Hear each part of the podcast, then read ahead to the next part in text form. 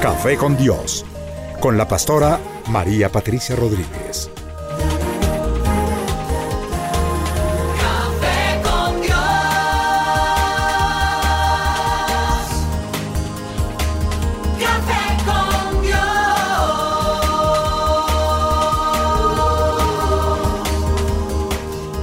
Comparte desde la sala de los pastores un café hablando de la verdad y revelación de la palabra de Dios.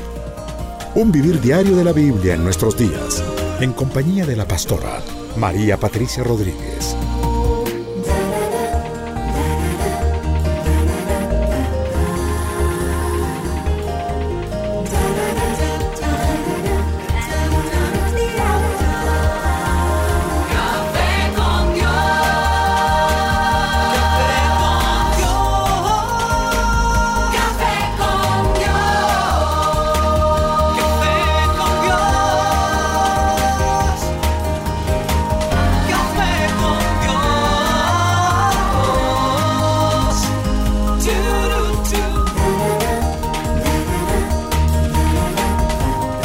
Café con Dios, con la pastora María Patricia Rodríguez.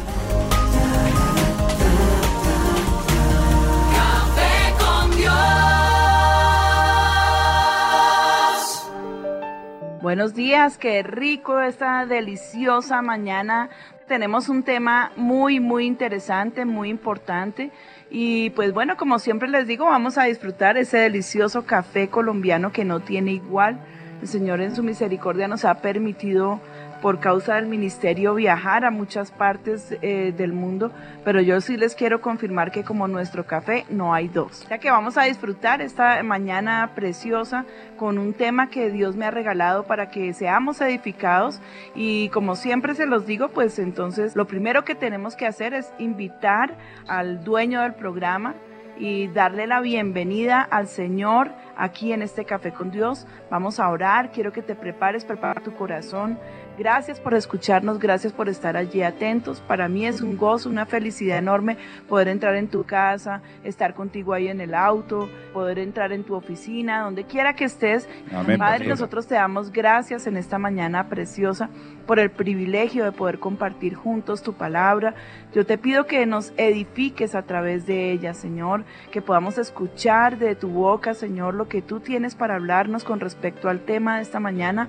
Abrimos nuestro corazón a ti. Yo te pido que no sean palabras que caigan allí al piso y se pierdan o que se las lleve el viento, sino que penetren en nuestros corazones. Permite que esta sea una semilla que esté sembrada en buena tierra y esa buena tierra sea nuestro corazón. Espíritu Santo, muévete, te invitamos, Señor.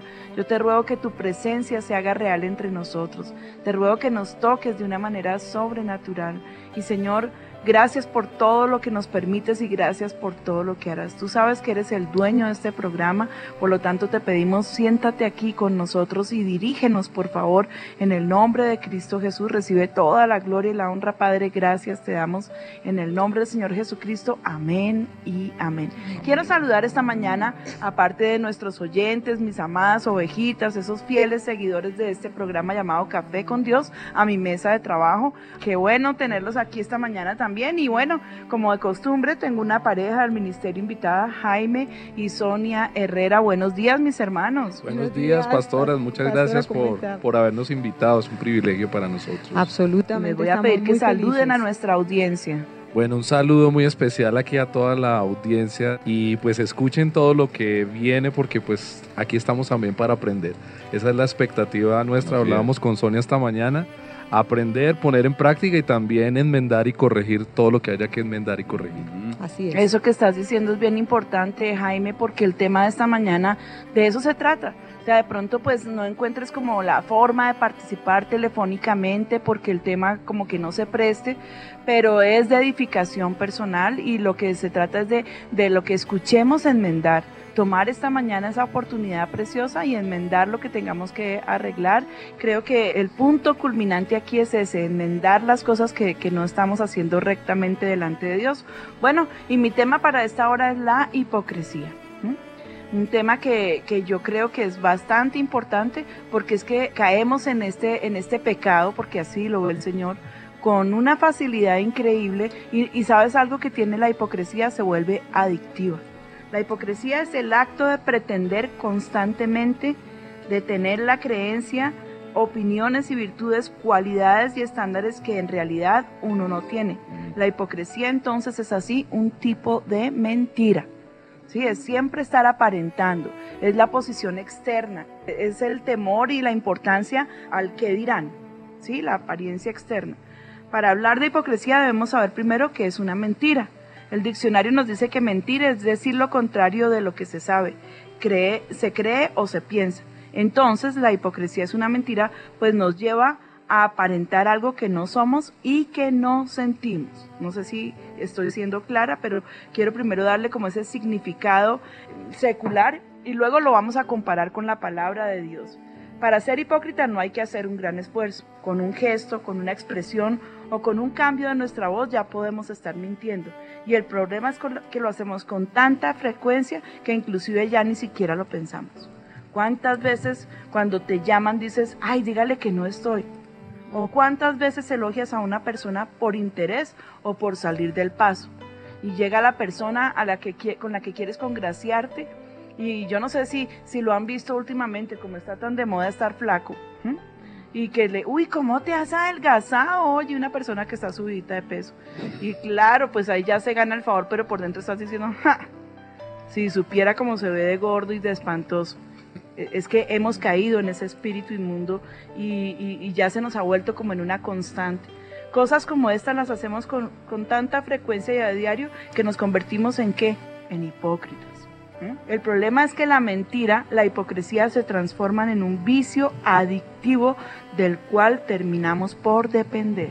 ¿Mm? Quiero que tengamos mucho cuidado porque el tema de esta mañana no, no es tanto para la consulta externa, sino para el corazón. ¿Mm? Y versus a lo que encontré en los diccionarios, para mí, como siempre se los digo, lo más importante es qué dice el Señor Jesucristo, qué dice la palabra de Dios con respecto al tema que estamos tocando.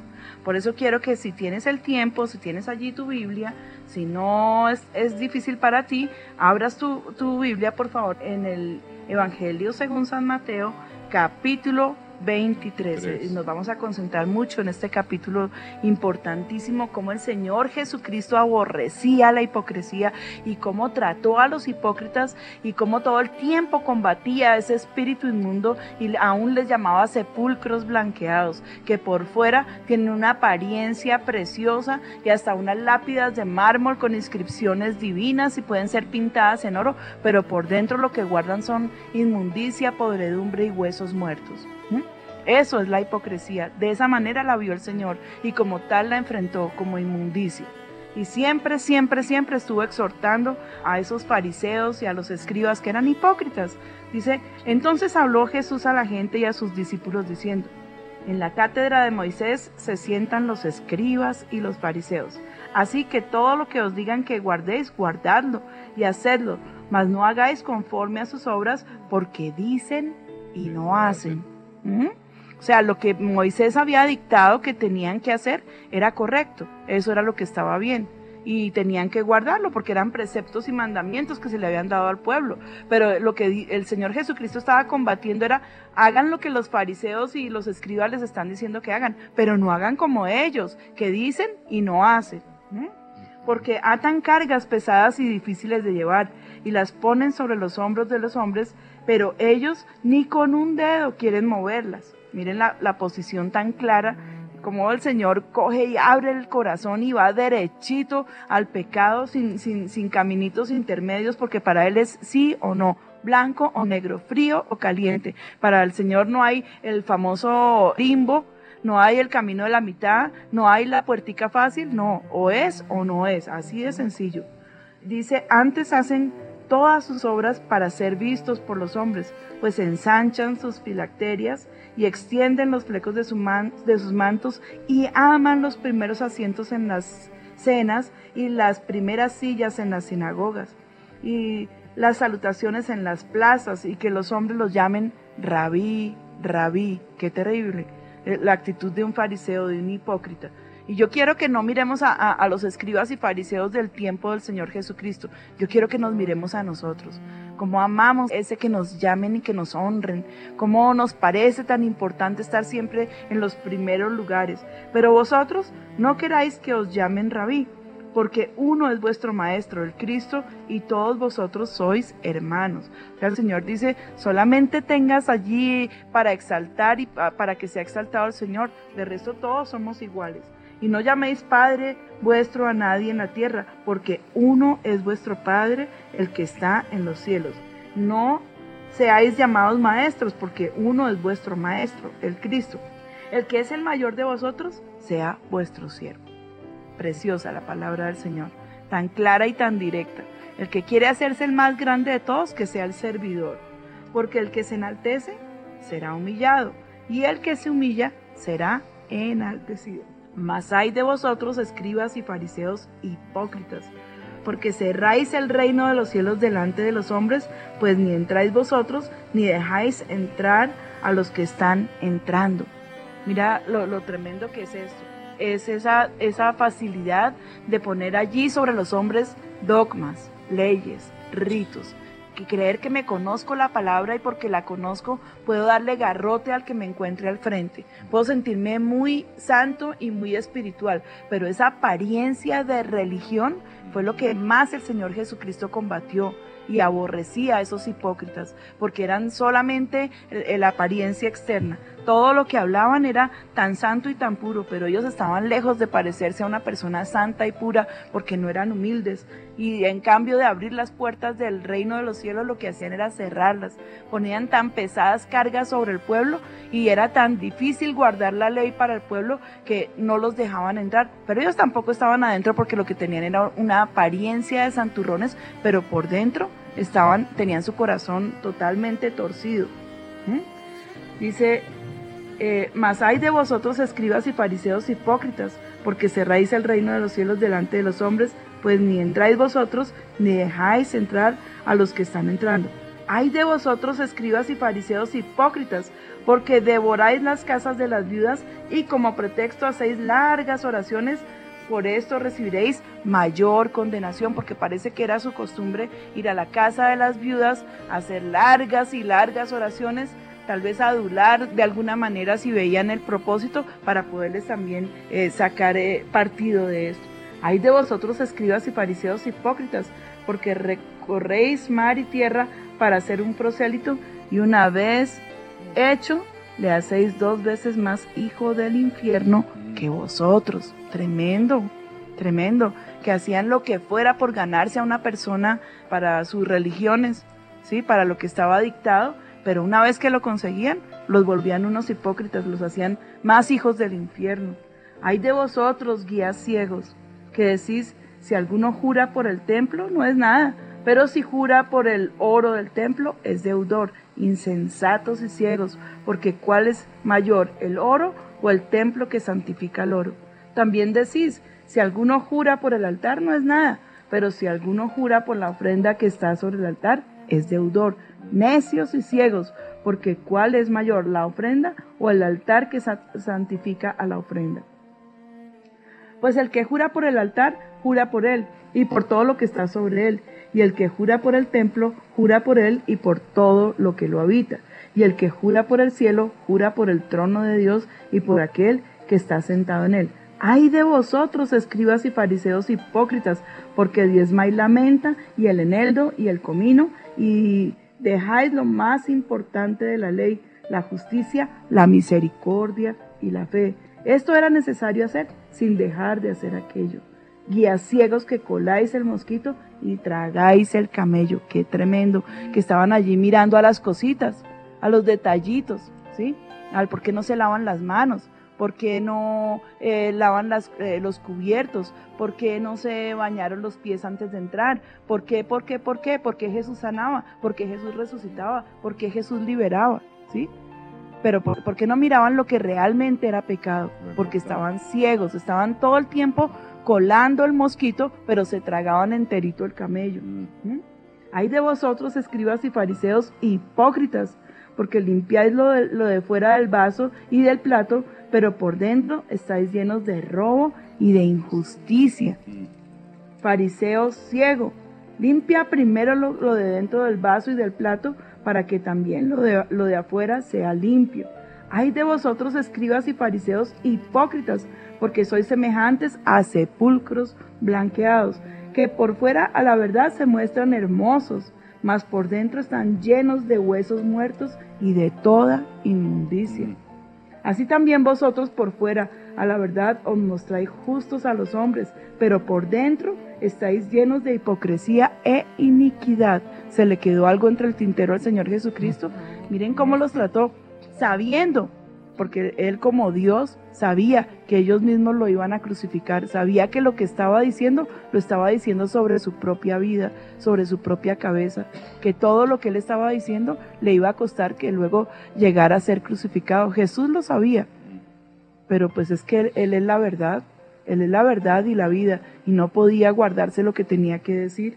¿Mm?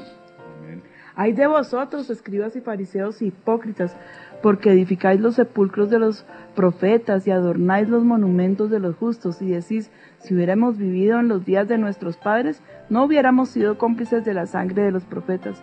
Así que dais tes- testimonio contra vosotros mismos de que sois hijos de aquellos que mataron a los profetas. Vosotros también llenáis la medida de vuestros padres.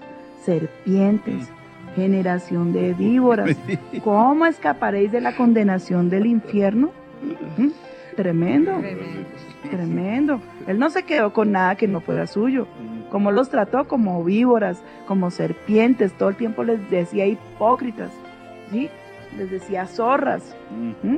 sepulcros blanqueados.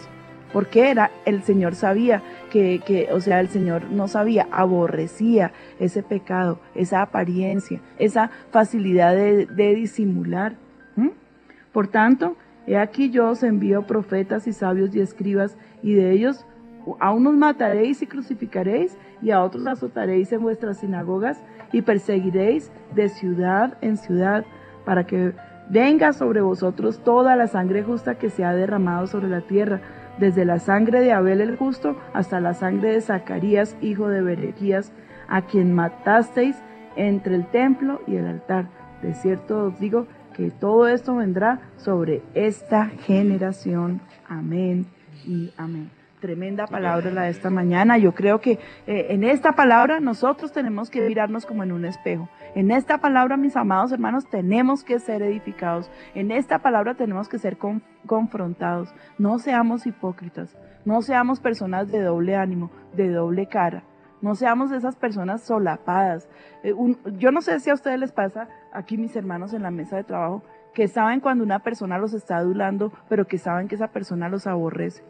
Sí, por el contenido de sus palabras.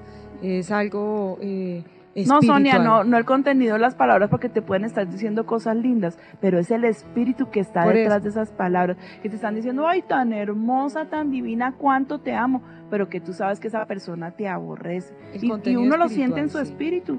Uno siente en su espíritu cuando la persona viene para adularte. La palabra dice que el que te adula lo hace para tu mal, para tu tropiezo, para tu caída. No lo hace porque te ama, sino lo hace con, con el ánimo solamente de enaltecerte para sacar provecho de Sí. ti. Sí, la palabra ¿Mm? dice que las, las palabras son como almíbar, como mantequilla, Sí. pero están cargadas de resentimiento y uno hasta en la voz impostada y todo uno muchas veces sabe quién está por el por la modulación de la voz sabe que no es verdad lo que lo que están haciendo. Sí, porque eh, yo, yo, yo hablaba en este sentido, eh, pastora, es porque eh, siempre he pensado que las palabras eh, tienen un contenido espiritual y, y pueden estar diciendo muchas cosas como, como su merced estaba diciendo ahora, pero se, se discierne en el espíritu el contenido. La- las personas pueden estar hablando bien, pero como dice la palabra en su corazón, hay guerra. Sí. Sí, hay muerte, hay, hay, hay asesinato en esas palabras.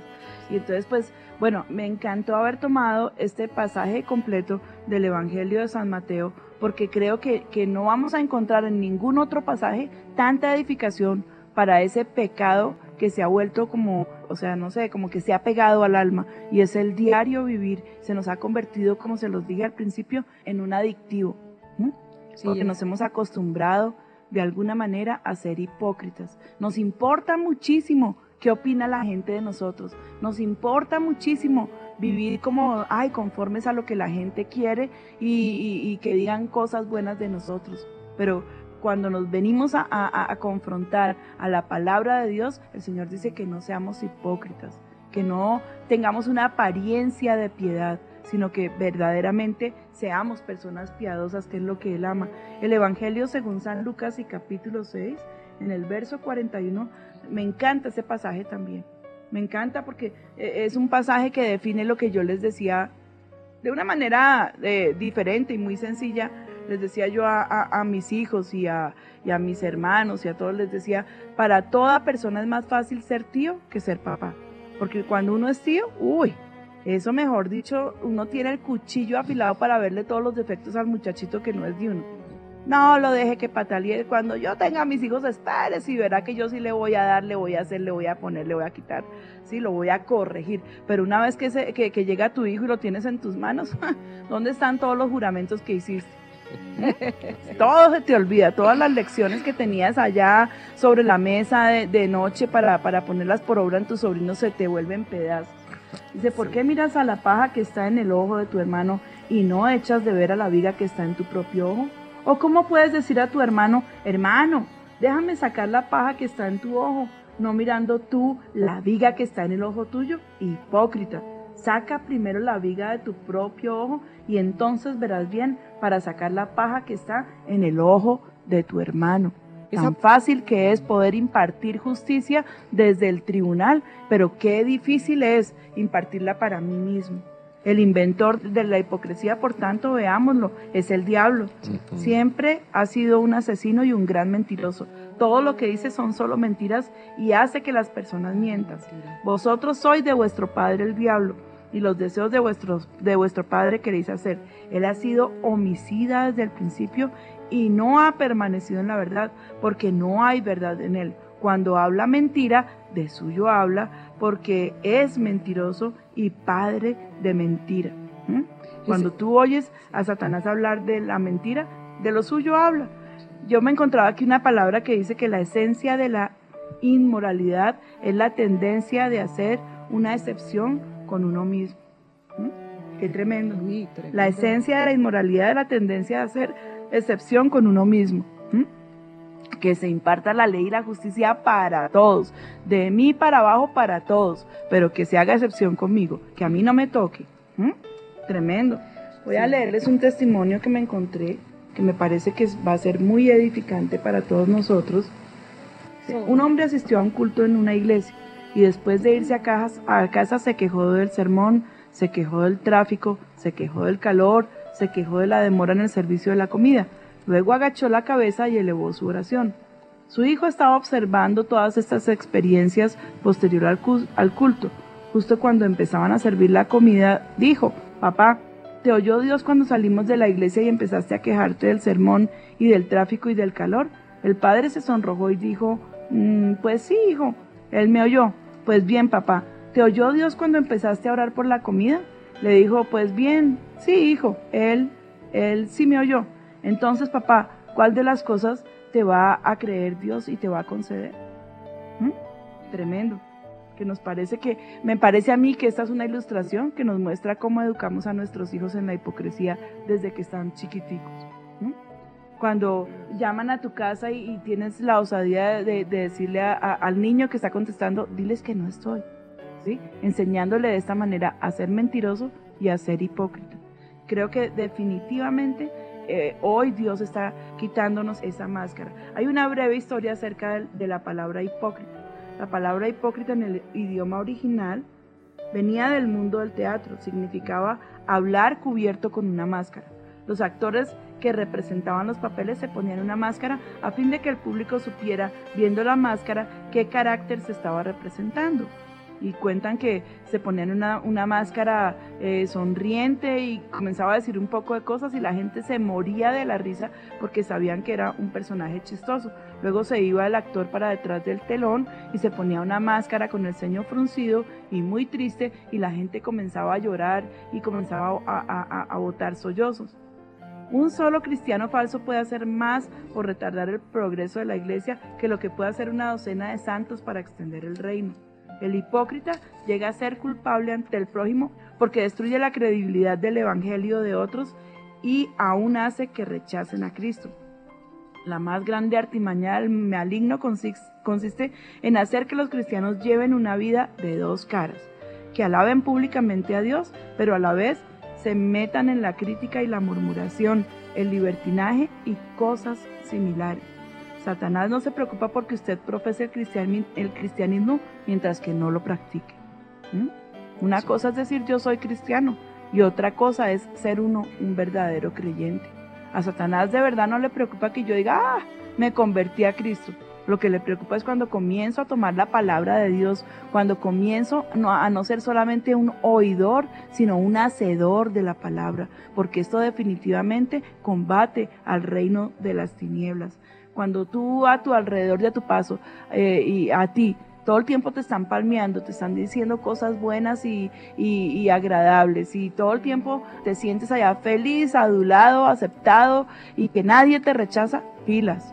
Yo te mando a que te eches una revisadita. ¿Será que estás profesando una fe de hipocresía? Porque siempre, siempre, siempre, cuando tú decides caminar con Cristo de una manera perfecta y ser un radical, viene la persecución. ¿O me equivoco aquí, mis hermanos en la mesa de nada. trabajo? No, señora. ¿Mm? Así es. Y ha venido un ataque fuerte sobre esas vías. Anoche estábamos conversando con Sonia de esto. Pero también ha venido la victoria definitiva de parte del Señor para, para derrotar al enemigo en esa área. Anoche estábamos hablando de eso. Dos o tres casos en donde las personas pactaron por esas malas siembras. Se levantó el enemigo de manera tremenda. Ayer estábamos viendo un caso. Pero anoche mismo vimos como uno de esos casos el Señor le dio la victoria de manera contundente para acabar radicalmente con esa, con esa mala siembra. Ujú. Ujú. Eso es lo que, lo que se está viendo ahora. O sea, y la, la pastora ha estado mencionando, o sea, al leer la, la palabra como, como un perfil de una persona hipócrita, de lo que es la hipocresía. Y lo primero que la pastora mencionó fue eh, el, el espíritu de crítica que está detrás de eso, de juicio. El estar mirando eh, en el otro lo que no se ha mirado a sí mismo primeramente. Y, y también el, el- lo otro es la, la- lo que llama la Biblia de los religiosos, en el que eh, se llama Señor a- al Señor y no se hace lo que Él dice que se haga. Y también el legalismo. Son como, como en principio tres características de una, de una persona hipócrita. Yo creo que uno tiene que aprender a ser auténtico, Sonita. Sí, Uno tiene que aprender a ser veraz, uno tiene que aprender a ser de una sola cara porque es lo que Dios demanda de nosotros. Alguna gente dice, no, pero es que, es que, es que, es que, por lo menos yo tengo problemas por mi carácter porque yo, o sea, eh, eh, no puedo eh, adornar o disimular cuando estoy molesta, cuando estoy brava, cuando algo no me gusta, cuando alguien, con alguien no siento la empatía porque sé que espiritualmente hay algo en esa persona. ¿sí? Me- pero no los trates así, me dicen, pero ¿por qué eres tan dura? Pero por- no se trata de dureza. Yo digo que es que es definitivamente es el carácter, es el carácter y, y, uno no puede estar todo el tiempo fingiendo, uno no puede ser hipócrita. Obviamente que uno tiene que ser prudente, porque tú no puedes estar dañando a la gente, tú no puedes estar por ahí botando saliva para escupir a la gente y dañarla, no. Pero, pero es que uno no tiene por qué ser hipócrita, uno no tiene por qué ser una persona que está fingiendo afecto cuando no lo siente, ¿sí? Ni tampoco tiene por qué estar eh, dando garrote porque le provocó, ¿no? Yo creo que en todo hay un equilibrio, ¿sí? Y uno tiene que ser respetuoso con la gente, por favor, eso que, que les quede clarísimo. Tienes que ser una persona respetuosa, siempre valorar a los demás como si fueran superiores a ti, mejores que tú. Tienes que tener un equilibrio de respeto mínimo por la gente porque en eso también juega la educación, por favor, ¿sí? El saludar a la gente, te guste o no te guste, te caiga bien o no te caiga bien, saludar con amabilidad, ser agradecido, son otras partes de, de- o sea, son, son otras cosas, pero de lo que estamos hablando aquí es del doblez de ánimo, de la hipocresía, de la falsedad, de la falta de veracidad. de No, tú predicar no. y no aplicar, sí. de, eh, de- de estar viendo en los demás las cosas. Me encanta ese pasaje que está ahí en el Evangelio según San Lucas, cuando el Señor le dice, ay, permíteme por favor quitarte la pajita de tu ojo. El Señor que le dice, hipócrita. Pero es que los trataba de frente, hipócrita. Como si echas de ver la paja en el ojo de tu hermano y no puedes ver la viga que hay en el ojo tuyo. Uy, ¿Te imaginas con lo que compara el Señor una pajita con que hasta si tú lo miras, si tú haces la escena en tu mente, puede ser, se, se- se ve hasta chistoso, ¿sí? Estás tratando de quitarle la pajita cuando tienes una viga que te entorpece totalmente la vista en el tuyo. ¿m? Entonces yo, yo, yo digo que al Señor no se le escapó detalle. ¿Por, ¿Por qué me gusta tocar estos temas? Porque son muy difíciles para el púlpito pero porque yo creo que definitivamente los creyentes en estas cosas resbalamos muchísimo, en el orgullo, en la envidia, en la soberbia, en ser desagradecidos, en la hipocresía, en la falsedad, en la mentira. Temas que estaré tocando en Café con Dios porque me parecen importantísimos. Amén. Pero yo sé que eh, si estos temas no generan las mismas respuestas porque son para el alma, ¿m? son de mí para mí, ¿m? No, del Señor Jesucristo para nosotros. No, trates de, no tratemos primero de aplicárselo. No, es que mi suegra es una señora súper hipócrita, ¿sí? La vieran, es que la vieran la sinvergüenza, como es que es que, que llega uno y ay, mi chinitica divina, preciosa y por detrás todo lo que habla contra mí. No, por primero mira lo que hay en tu corazón. No mires a tu suegra, no mires a tu esposo, no mires a tus hijos, no mires alrededor. Mírate en este momentico en el espejo. Párate enfrente al espejo y di, este tema es para mí. La palabra de esta mañana me compete totalmente a mí. Me la Amén. tengo que aplicar en el corazón. Dios está demandando de mí en esta mañana que haga un alto en el camino y que le diga a la hipocresía, basta ya fuera de mí, no quiero caminar contigo. Confróntala como a cualquier vicio. Confróntala como a, si alguna vez, o Dios no lo permita, fuiste vicioso con el cigarrillo, con la marihuana, con el licor, con la mentira, con el chisme, porque es que hay gente que es compulsiva para todo eso, hasta para comer son compulsivos. ¿Sí? Y hacen adicciones de eso, pero la hipocresía también es una adicción a la que hagamos un alto en el camino y, y di conmigo, Señor Jesucristo.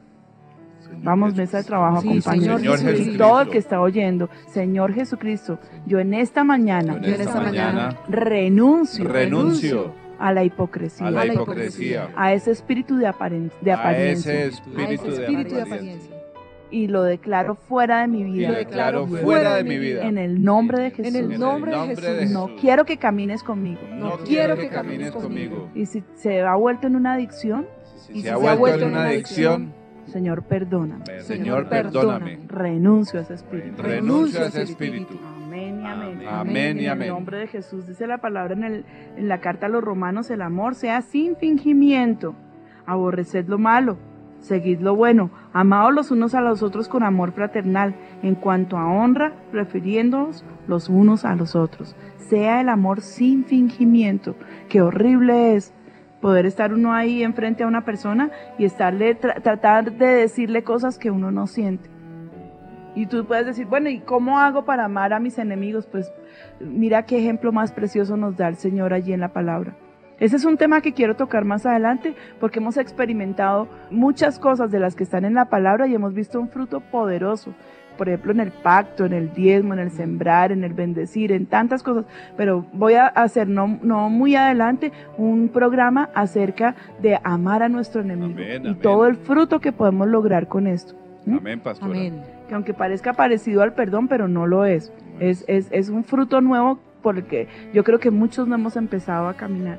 El empresario se presenta ante la sociedad como un hombre decente y respetable, pero engaña al fisco o es infiel a su esposa o todas las anteriores. Yo me acuerdo que hace unos programas estaba contándoles acerca de un hombre que eh, estuvo en un almacén y la cajera por error le devolvió una cantidad de dinero que no le correspondía. Cuando sale al parqueadero con la muchacha con la que iba, se da cuenta del error del cajero y dice, uy, este hombre me entregó un- una cantidad de dinero que no era mío y se devuelve corriendo al dependiente y le dice, mire, usted se equivocó al, al entregarme mis vueltos, ¿sí?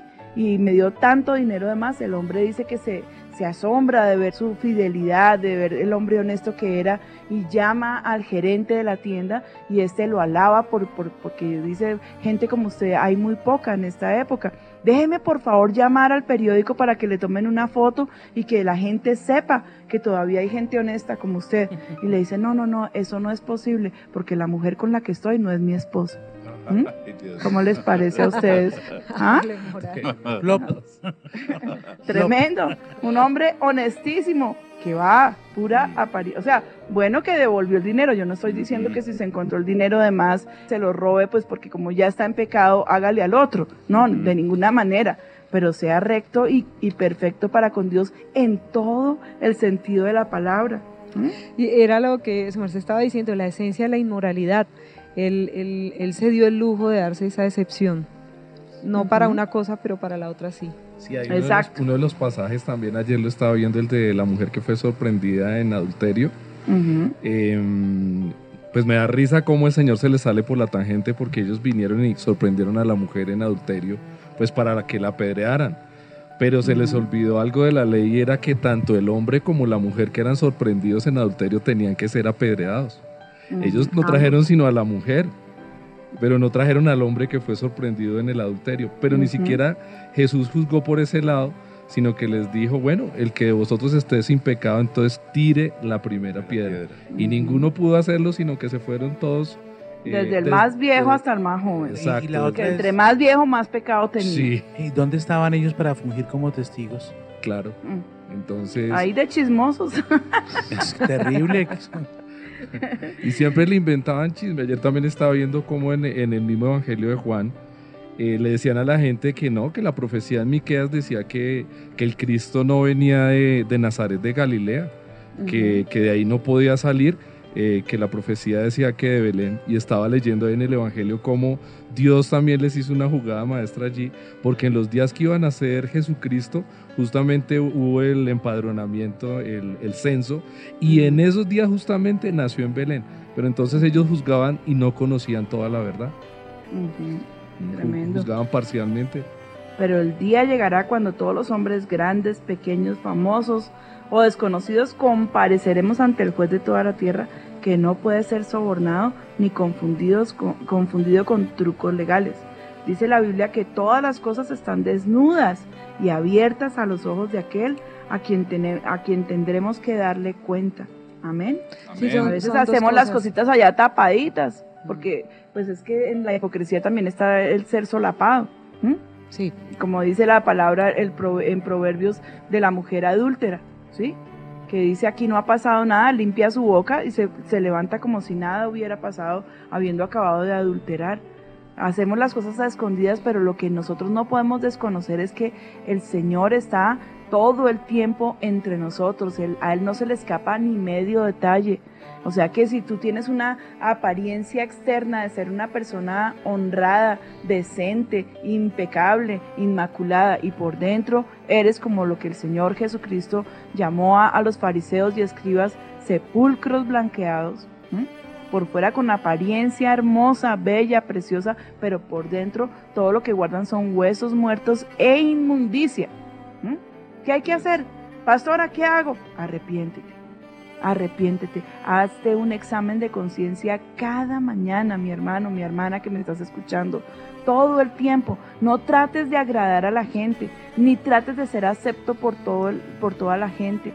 Hay un mal que está afectando terriblemente a la humanidad y es, esa enfermedad es- está fuertemente ligada a la autoestima. Hoy somos casi dioses porque es lo que el mundo manda. Cuando se hace todo ese culto al cuerpo y todo ese culto a la belleza que antes, miremos unas décadas atrás, no era tan fuerte, ni era, tan, ni era un producto de, de venta, porque casi que se le vende el alma al mejor postor, ¿sí? Pero hoy lo importante es la apariencia, mis hermanos, la apariencia externa. Ser una mujer bella, tienes que tener unos parámetros de lo que hablamos con el programa anterior de la anorexia y la bulimia. El hombre también entró en la misma pasarela, qué tristeza. Entonces el hombre apuesto, el hombre bello, el hombre hermoso, de apariencia externa. ¿Y por dentro qué, mis hermanos? La sociedad nos está ofreciendo productos para el alma, ¿de verdad? Delante del Señor nos están ofreciendo productos para ser más bellos por dentro. ¿A quién le importa? Si eso no vende, mis hermanos, ese no es un buen producto que esté en venta, pero es el acabose de la humanidad, mis hermanos amados. ¿Mm? Todo lo externo. Porque se volvió fue un templo y una religión, un culto. A mí me impresiona terriblemente. Ver eh, eh, los domingos esos eh, lugares de ejercicios que ni me acuerdo del body tech. Yo no sé si le estoy haciendo publicidad buena o mala, pues eh, es que uno ve el aviso ahí que dice body, bueno, como se llamen. Los domingos, hermanos. El otro día subíamos, eh, habíamos estado en, en el culto y fuimos a hacer una, una visitación a un enfermo en un hospital y nos cogieron como las 7 de la noche por la calle. Cuando íbamos subiendo para nuestro apartamento, ahí hay una, un gimnasio. Y, y la gente saliendo a las 7 de la noche un domingo de hacer ejercicio. Por Dios, qué pereza, qué jartera, qué esclavitud tan impresionante, porque ese es el vivir. Está enferma la psiquis porque te están exigiendo parámetros para vivir y para triunfar que son huecos, que son falsos, que son pasajeros, que son efímeros. Mis hermanos, nos aguarda una eternidad y en esa eternidad estamos definiendo dónde la vamos a pasar aquí y ahora, mis hermanos. No esperes a morirte para saber para dónde te vas a ir. Ahora mismo haz un alto en el camino y mira hacia adentro y comienza a hermosear tu espíritu, porque si solamente estás preocupado de tu apariencia externa, te aguarda mucha aflicción y la sí. condenación eterna. Mucha, mucha aflicción, porque nunca nadie estará del todo contento contigo, ni tú mismo, ni siquiera porque Satanás no te lo va a permitir. Te miras al espejo y como se los dije también en el programa pasado, que no sé por qué se me ha ligado con este, pero pues bueno, Dios querrá hablar y hacer énfasis de esto a las personas que me están escuchando. Sí, porque Y- la y Biblia nunca, eso. nunca, nunca, Ujú. como en el cuento de Blancanieves, espejito, espejito. Dime señora. cuál es la más hermosa y la más bella. Nunca, nunca, jamás estarás satisfecho. Pero si tú comienzas a edificar tu espíritu, a ese hombre interior, comienzas a alimentarlo, comienzas a hermosear tu espíritu para Dios, que finalmente es a donde irá tu espíritu. Cuando todo esto aquí se acabe, aquí somos apenas pasajeros, mis hermanos. Aquí no nos vamos a quedar toda la vida en la tierra. Escasamente estamos haciendo un pequeño viaje que no será mayor de 70, 80 años los más fuertes, los más vigorosos y te aguarda el resto de la eternidad, donde tendremos que comparecer ante ese juez justo y precioso. Y si Él esta mañana está diciendo que no seamos hipócritas, que no seamos gente de apariencias externas, pues hagamos ese alto en el camino y comencemos a decir, Señor, esto es para mí. Eh, tengo que ser una persona veraz, tengo que ser una persona auténtica, no puedo ser un hipócrita. Si la palabra dice que los ojos del Señor están abiertos sobre la tierra y, Mm. que, y que daremos cuenta de todo lo que pasa, créele al Señor, créele al Señor que nada se le escapa. La palabra dice en Santiago que la sabiduría que es de lo alto es primeramente pura, después pacífica, amable, benigna, llena de misericordia y de buenos frutos, sin incertidumbre ni hipocresía. Esa es la sabiduría que es de lo alto. Mis hermanos, vuelvo a decirles otra vez, si nos están afligiendo con el, el- bendito tema de la apariencia externa, y es en lo que mucho se ocupa el hombre y la mujer hoy en día, rompamos ese parámetro, destruyámoslo de nuestra sociedad. Qué terrible. Ojalá que nos vendieran perfumes para el alma. Qué chévere, sería increíble. ¿O no les parece? Sí, señora. que pudieran vender cirugías estéticas para el alma. Yo veo personas hermosas por fuera, pero por dentro son espantosamente feas y terribles. Ojalá hubieran cirujanos para... Y lo hay. El cirujano de cirujanos puede hermosear tu alma. Es el único que puede hacerlo. Es el Señor Jesucristo. Pues esta palabra de Mateo es como un bisturí. Sí, señora, esta palabra es como un bisturí, eh, porque es bien fuerte, o como un benzetacil cuando alguien tiene amigdalitis, es bien Ujú. fuerte. eh, eh, mientras se Hipocresitis. sí. Yo iría más allá, yo creo que es una operación de corazón Uy, abierto. sí. Muy fuerte. Porque- Yo, yo, ¿Yo? yo creo algo, mis hermanos. ¿Por qué no pensamos un momentico para qué fuimos creados? ¿Mm? ¿Para qué nos creó el hacedor de la perfección, que es el Señor? Para servir. Fuimos creados para pasar un tiempo en esta tierra debatiéndonos por si soy más bonito, más feo, blanco, amarillo, verde, anaranjado, si tengo el peso y, el, y, la talla justa, si tengo y tengo y tengo y tengo todo lo que mi alma desea. O- o- o fuimos creados por Dios, tú y yo, y llamados. Dos, dos veces pagó precio el Señor por nosotros, porque nos hizo y después nos compró. Nos compró a un precio altísimo, mis hermanos, con su preciosa sangre derramó esa sangre preciosa allí en esa cruz por ti y por mí. ¿Y con qué fin, mi hermano, mi hermana que me estás escuchando? Con el fin de que seas un ganador de almas. Esa es la tarea y ese es el propósito para el cual Dios nos tiene todavía sobre esta tierra, para que seamos luz y seamos sal. Dice la palabra, conviértanse ellos a ti y no te conviertas tú a ellos. Fuimos enviados y estamos en este mundo, pero no pertenecemos a este mundo. Alguno que me esté escuchando por primera vez dirá, ¿y estos que son extraterrestres? No, nuestra ciudadanía es celestial no es la de aquí, no es la pasajera, no es- nosotros aquí apenas somos peregrinos, somos pasajeros de corto tiempo. ¿m? Libros Pero nos abiertos. aguarda la eternidad y nuestro deber y nuestra obligación es hermosear nuestro espíritu para ser testimonio y contagiar con nuestro testimonio, no con nuestra apariencia externa, contagiar con nuestro testimonio a todos aquellos que incautamente caminan por este mundo sin conocer de Cristo y que están al borde de irse a una eternidad de muerte eh, espiritual, a una eternidad sin Cristo. Para eso estamos tú y yo aquí sobre esta tierra, para hacer luz y para hacer sal. Y Amén. parte de, lo- de la labor de la sal es preservar. Hay podredumbre alrededor, todo lo que vemos no nos gusta, pero ¿qué hacemos tú y yo para hacer la diferencia? ¿Nos convertimos a ellos? ¿Comenzamos a pelear por las pasarelas que están de moda? ¿O comenzamos a pelear por los parámetros escritos en la palabra de Dios que serán eternos y para siempre? Dice la palabra de Dios que van a la hermosura. Eso se pasa, se, se acaba prontísimo. La mujer que verdaderamente será alabada es la que teme al Señor, es la que tiene temor de Dios. Esa será la mujer que sea alabada. No importa si tienes 80 años y no tienes dientes, pero serás preciosa y la gente anhelará estar contigo porque hay un sabor que el mundo no les puede dar, pero que a pesar de que la gente tiene una apariencia externa de felicidad y de éxito porque logró el peso, la medida y la moda que quería, sus almas están vacías, están errantes buscando a gritos, pidiendo a gritos que alguien por favor les ayude para encontrarse con ellos mismos. Y es que no es encontrarse conmigo misma, sino encontrarme con mi creador. No habrá descanso para el alma hasta que no me encuentre con Dios. No habrá descanso para mi espíritu hasta que no me encuentre con mi hacedor. Yo creo que no hay el lugar, la hora y la apariencia perfecta en la que tú puedas decir, soy feliz, estoy pleno, chévere, qué delicia, si no tienes a Cristo en tu corazón. Amén. Es. Amén, Si no pastora. tienes al Señor en tu corazón. Sí, ahí en Hechos 5 eh, hay una pareja y que habla muy claramente esto de las apariencias y la hipocresía que eran Ananías y Zafira. Ellos Sí. mm, no trabajaban, no dice allí el texto en la apariencia física, pero sí en la apariencia de que eran bondadosos y que eran generosos. Y el pasaje del capítulo 4 al final habla de, de- de un chipriota que era Bernabé, que como que les hizo la competencia, ellos se sintieron incómodos porque este hombre aparentemente era muy rico, hizo una donación tremenda para la iglesia que compartía todas las cosas en común. Y ellos eh, hicieron una promesa de que iban a vender una heredad y iban a dar todo el precio de la heredad pues a la iglesia. Y sustrajeron de esa heredad y vino muerte sobre la vida de los dos. Y dice aquí que vino un tremendo temor sobre toda la iglesia en ese tiempo.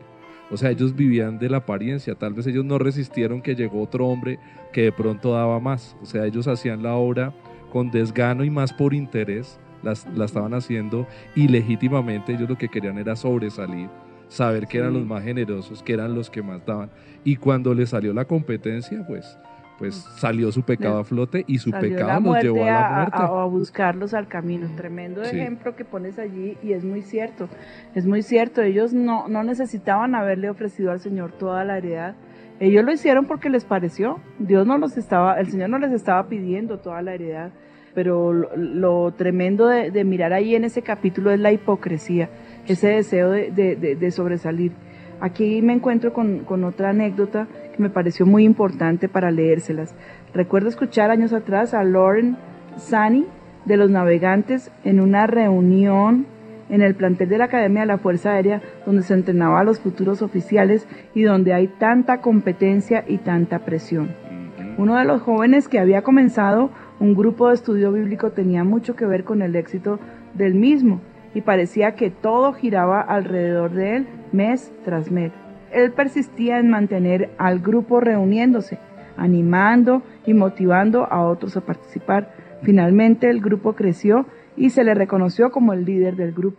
En una ocasión, temprano en una mañana, mientras Lordy estaba hablando con el grupo sobre la importancia de los devocionales y de pasar tiempo con Dios, él dijo, joven, hablándole al líder del grupo, háblanos de tu andar, dinos qué es lo que mantiene tu corazón ardiente. El joven pestañeó varias veces por entre las lágrimas, miró a su alrededor y por la presión del momento dijo, Señor, yo no paso ningún tiempo con Dios. A decir verdad, yo soy un hipócrita. Y admitió ante todo el grupo que lo único que lo motivaba era simplemente su necesidad de ser reconocido y de que se le reconociera como un líder, cuando en realidad no había autenticidad en que lo respaldara en nada de lo que hacía. Me pareció que es un testimonio bastante concluyente con nuestro tema. ¿sí? Señora. O sea, eso es lo que yo admiro de nuestro pastor. Ahora no me dan, ah, uh, pero es lo que admiro. O sea, porque él nunca está hablando de su tiempo con Dios, pero es evidente que es Sí. un hombre revestido por la presencia de Dios. ¿Mm? Qué diferente es estar haciendo alarde de lo que creemos y, te- y- y pretendemos, porque eso es la hipocresía, pretender, declarar y decir cosas que no son ciertas. ¿Mm? Simular qué? Aparentar. Pero este no es un hombre que anda hablando a los siete vientos del tiempo que pasa con Dios. Es un hombre que sencillamente cuando sale a ministrar se siente el sabor de Cristo con él Amén. se siente la compañía del Espíritu Santo, porque yo sí puedo darles testimonio, mis hermanos, de que este hombre es un amigo íntimo y estrecho, es un apasionado por la presencia de Dios, por el Espíritu Santo. Y es como ¿Mm? el antídoto contra la hipocresía, porque una persona que indiscutiblemente tenga encuentros continuos con, con el Espíritu de Dios, con Jesucristo, empieza a parecerse al Maestro y no y no da, no, o sea, cada vez la hipocresía que pueda haber en la vida de cada ser humano empieza a, a- a disminuir, a, a anularse, porque ese encuentro cara a cara con Jesucristo es una confrontación eh, divina, es una con- confrontación permanente en la que eh, nos vemos obligados necesariamente a, a tomar decisiones eh, o somos o no somos. Creo El- que, que el es así. término ahí que cuando nos enseñó el doctor Clar en las clases de griego, no sé si se acuerdan, era aletheia, que era el término griego, que es el término que aplica ahí verdad cuando habla de Jesucristo y de las personas que son como Jesucristo. Y quiere decir que no tiene doblez y que lo que dice y que lo que ha- hace es equivalente. O sea, no hay una diferencia entre lo que la persona dice y lo que la persona hace y es verdad. Como dice el pastor. Sí, es, Porque- es, es que viene el temor de Dios, tiene que haber temor de Dios y es que si no, no puede haber temor de Dios si no hay conocimiento de Dios. Me impactó en estos días que leí sobre Jim Carrey que definitivamente no pudo sostener más su matrimonio porque eh, la esposa no pudo soportar los eh, cambios extremos de ánimo, eh, de violencia, de, ma- de mal eh, genio y también de depresiones profundas y ver que su cara eh, frente a su profesión es una persona alegre y que divierte. Son dos contrastes tremendos. ¿Recuerdan un Jim cantante? Carrey, para los que no saben, es el, eh, eh, el actor de cine de películas como La Máscara, otras, por favor recuérdenme. Sí, de- Mentiroso, mentiroso. Y Ah, tontos más mentiroso. Tonto más tontos. tonto. Tontos más O sea, de- tontos. Y, y ¿Se las acuerdan? de Es Ventura, Es. Ventura. Es Ventura. Pastora, Bueno. ¿usted recuerda una canción que se llamaba Honestidad de Billy Joel? Sí, Honesty. Honesty. Cuando la esposa Ajá. se separó, se la dedicó. es verdad. Y tremendo. Tremendo. Y, y Bueno, que es, es la, ya, perdón, lo último, No, es, sí, es la tragedia de muchos eh, humoristas que todos sufren de depresiones profundas y tristezas terribles. Mira, Sonia, lo que la palabra hipocresía, de, de dónde viene? Claro. Tomada del griego, que, que- que es hipos, ¿sí? que es, esa, es esconderse detrás de una máscara. De ahí salió la palabra hipocresía, ¿sí? De una, de, o sea, el hombre detrás de la máscara, el hombre de doble rostro. Había Hay una, una canción poesía que decía si quisiera ver la cara Hay una que tiene payaso cuando acaba Reír la llorando. Función. Sí. Es Es una doble, tristísimo. como Dice una la Biblia vida. que todas las cosas están desnudas y abiertas a los ojos de aquel a quien tenemos que dar cuenta. Cuentas. Hebreos 4:13. Les estaba diciendo a la entrada del programa que la hipocresía es el acto de pretender constantemente tener la creencia, opiniones, virtudes, cualidades, estándares que uno en realidad no tiene. La hipocresía es por tanto un tipo de mentira. En la palabra del Señor Jesucristo la combatió terriblemente. hablándole a los fariseos y a los escribas de que eran solamente hombres de, apariencias externas, que hacían largas oraciones, que amaban las primeras filas, pero que por dentro solamente tenían era, eh, o sea, todo lo que tenían era su apariencia externa, pero por dentro llegó a compararlos con los sepulcros blanqueados, que por fuera son hermosos, bellos, totalmente blancos, pero por dentro estaban guardando huesos y, y, y todo tipo de inmundicias. Y el llamado a esta mañana es a, poner atención a esta palabra y a mirarnos en ese espejo aborrecerla porque el Señor lo ve como pecado y dice que la parte de los hipócritas será ya en el fuego eterno, que allá será el lloro y el crujir de dientes. Para el Señor el hipócrita no es acepto y la hipocresía estábamos hablando hace un, mo- un momento que se nos vuelve en un hábito, que se nos vuelve en una adicción. Es necesario, pues, que entendamos que estamos enfrente a un enemigo gigantesco. Me encontré un texto que realmente logró pararme el pelo un poco más porque me gusta pararme el pelo. Pero dice más, los hipócritas de corazón atesoran para sí la ira y no clamarán cuando Él los atare. Fallecerá el alma de ellos en su juventud y su vida entre los sodomitas. Escucha bien lo que la palabra de Dios está diciendo. Esto está en el libro de Job, capítulo 36, versos 13 y 14. Mas los hipócritas de corazón atesoran para sí la ira y no clamarán cuando Él los atare. Fallecerá el alma de ellos en su juventud y su vida entre los sodomitas. Bueno, y hablando acerca de la hipocresía, Sonia, me estabas hablando acerca de las actitudes, de cómo reconocer, más o menos, era lo que me estabas diciendo, Sí, Sonita? sí, señora.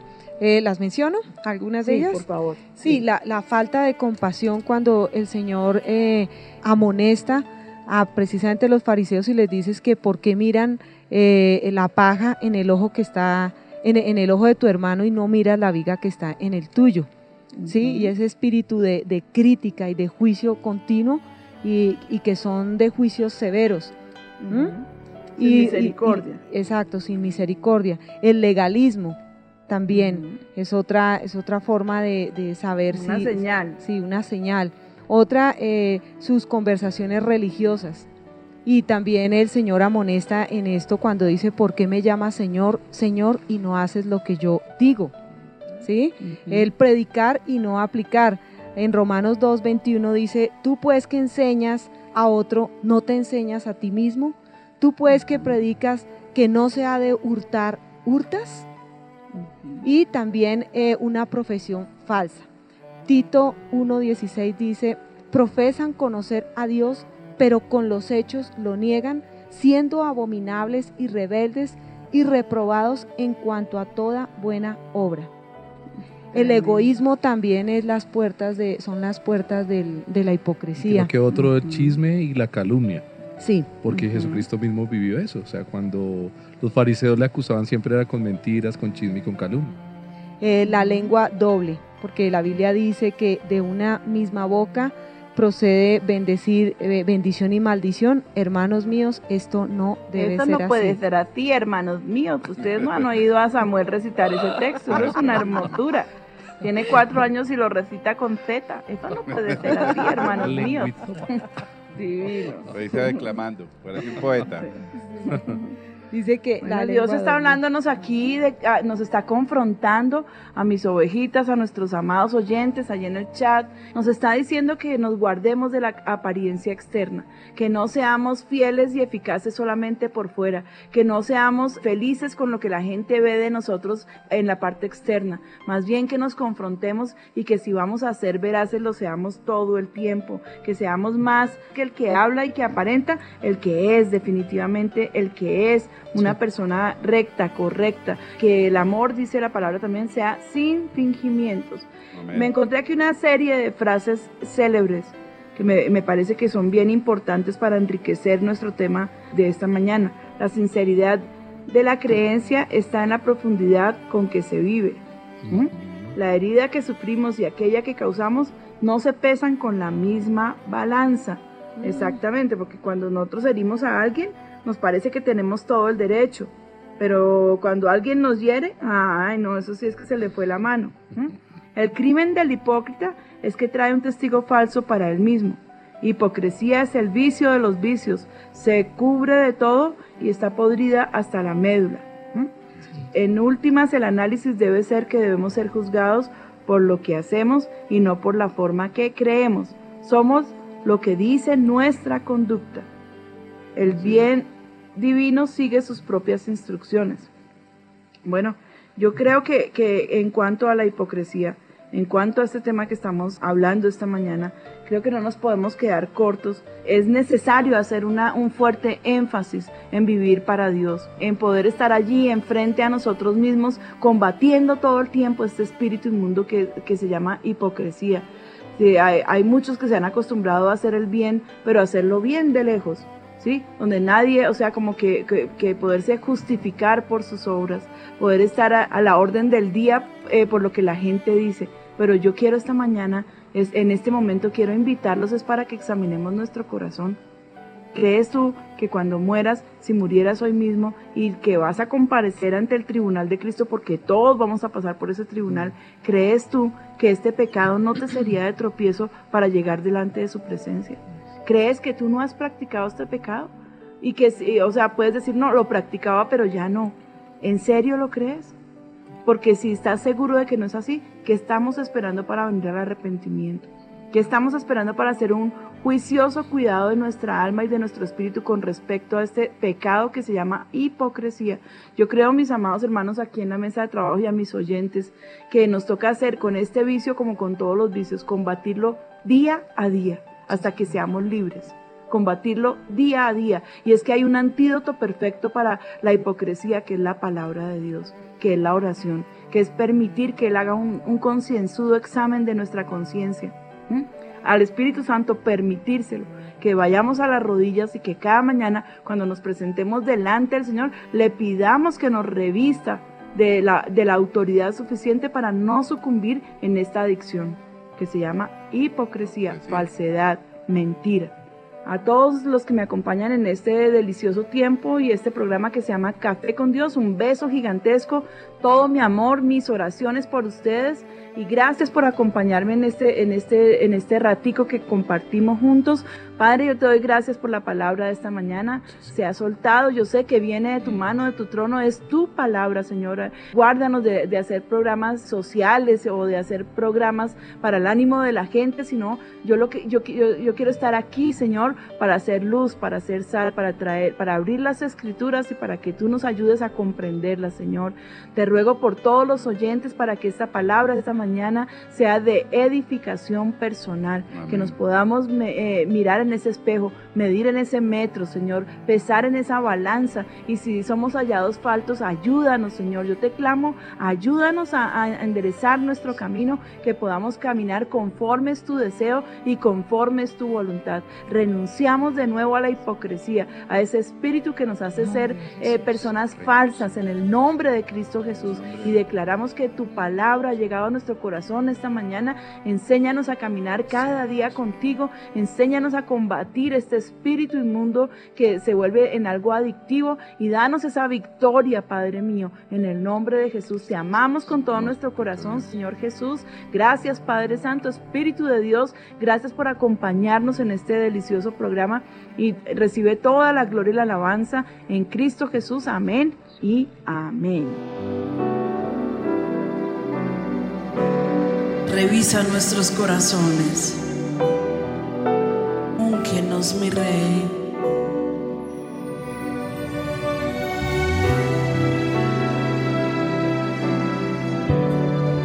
Ven sobre nosotros. Ponte a cuentas con Él esta mañana. Levanta tu corazón a Él.